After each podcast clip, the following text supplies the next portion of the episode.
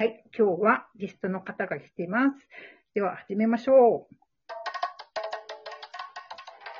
う。元競輪選手、菊池仁の、自転車道場。はい、今日はゲストの方が来ています。ご紹介しましょう、いきなり。はい。はい、パーソナルトレーナーの久保田三志先生です。よろしくお願いします。お願いします。お願いします。やった参加できる。わーい。はい。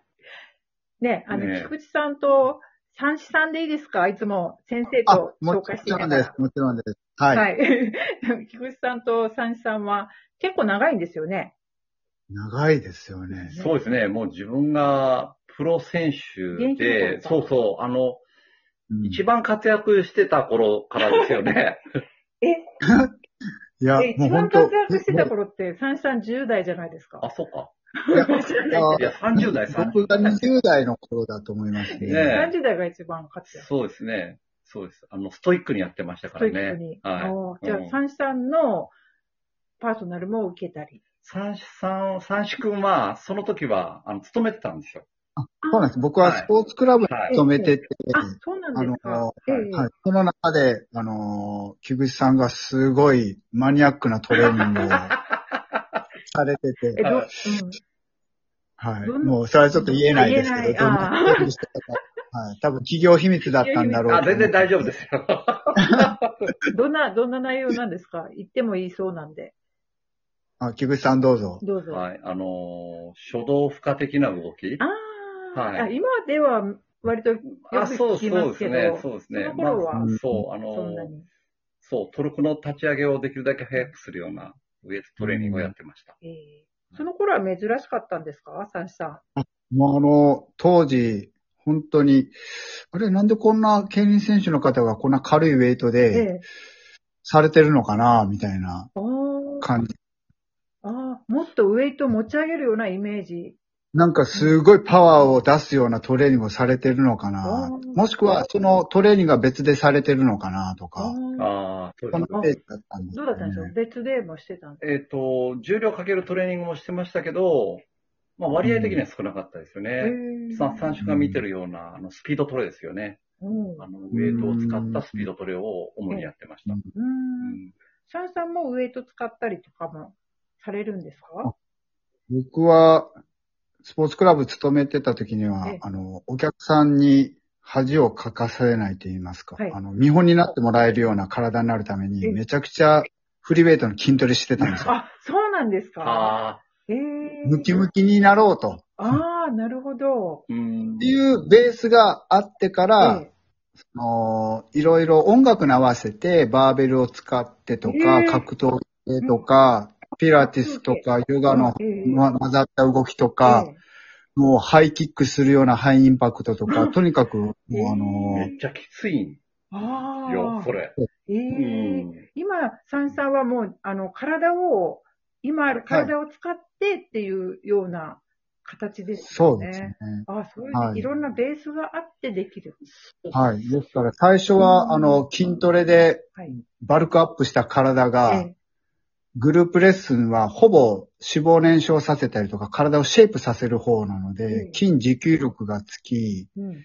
で、しかもレッスンは必ずやってくるのえで、えうん。まんべんなく体を使えた時間が結構長くて、で、そこからちょっとやりすぎて姿勢が崩れたなと。と思った時に、あの、ピラティスに出会いまして、あれですよねピ。ラティスとうんエクササイズをやり始めてっていうはい。感じですね。人のレッスンを見てると、わりかし自分の体に集中できないとかあったんじゃないですか？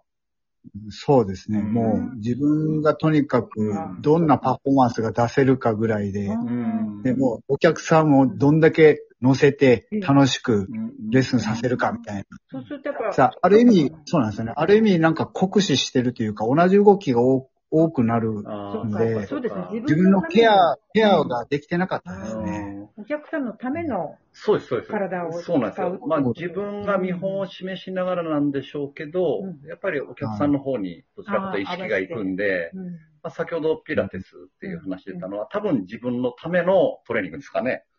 そうですねう。んあのーピラティスやりたいなと思ったのも、なんか、たまたま教えていただいた方が、ええ一番力が発揮しやすい体ってどんな姿勢だと思いますか？って言われたときに、えなんかめちゃくちゃあの、力強く構えてる姿勢かなと思ったら、うん。はい。解剖図のようにまっすぐスッと立ってるあの状態だったんですよね。解剖図のように、か解解剖剖図？図意味はい解剖想像、ちょっとイメージが。この、何も、もうあの力を入れずに、ツンってまっすぐ立ってる状態。あああ、なるほど。ね。パカって開くやつみたいな。そうそうそうそうそうそう。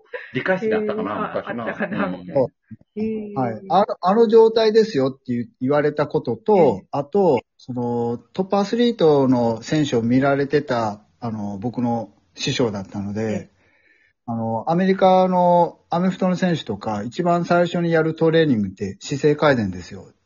で聞いてからうんうんうんうんうんマジですか？ああ、まあでもそうですよねって。姿勢崩れた状態でトレーニングしたら、それはどっか痛めますよねっていう話で。まあね、本当本当そうなんですよああ。すごくトシンプルだけど。そう、トップアスリートはタッチ姿勢が綺麗なんですよ。あすごい表彰台に立ってる姿勢が汚い選手いあないんいないでで。すね。うそうでん。すね。絶対そうなんですよね。うんで、あの、自転車って猫背でうん。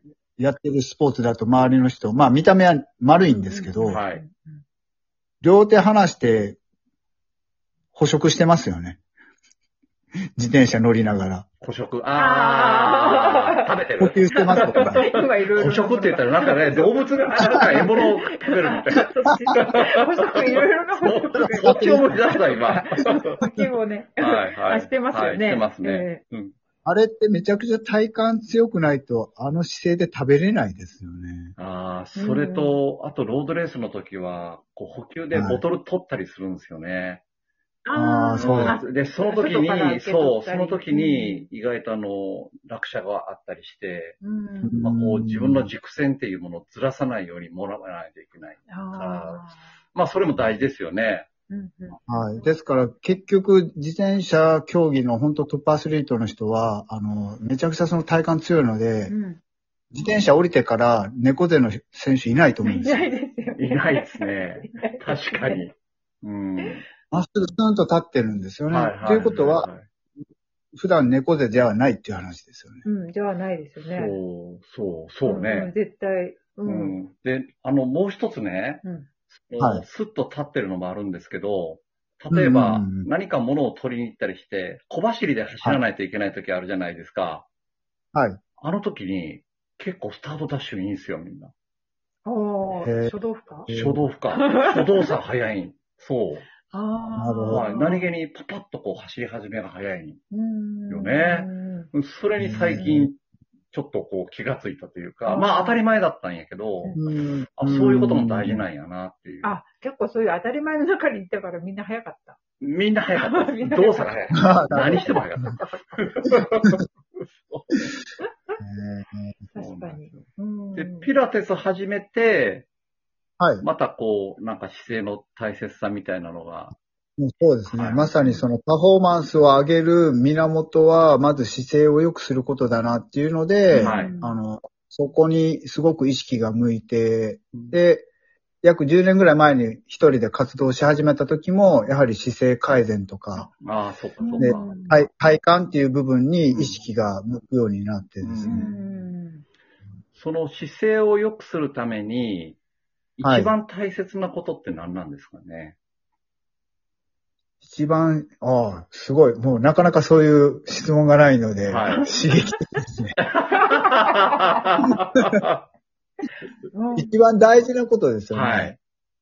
だ大事と言いますか、一番最初の要は呼吸ですね。呼吸。おー。はいっていうのが、はい。今、体幹っていうのを今、あの、学んできて、あの、コアコンディショニングっていうのを学んでるんですけど、はいえそれが赤ちゃんが生まれてきて、はい立つまでの間にやってきたうんエクササイズのことを体幹と。うんうんうんうん。まあ、ハイハイして、立ち上がってっていう時ですよね。そうです。うん。ーはい、もうこれがすべて、すべて、すべはいて、はいはい。早いな、確かに。ええすべて意味があって、はい。